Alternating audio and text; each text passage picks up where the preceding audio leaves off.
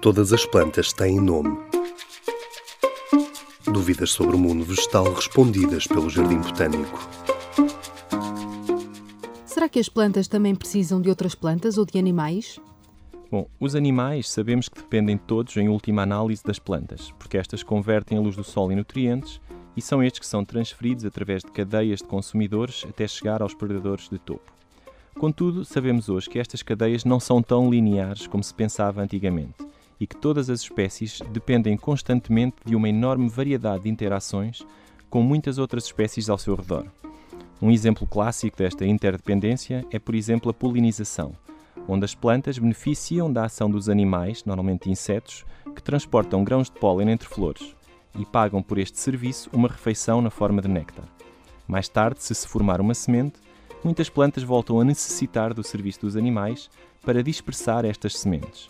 E o serviço é pago desta vez com uma refeição em forma de polpa dos frutos.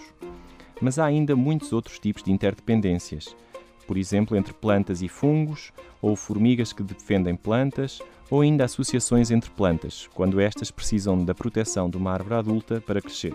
No fundo, todas as espécies estão envolvidas constantemente numa complexa rede de interações, umas positivas e outras negativas, que são essenciais à sobrevivência e à reprodução das espécies.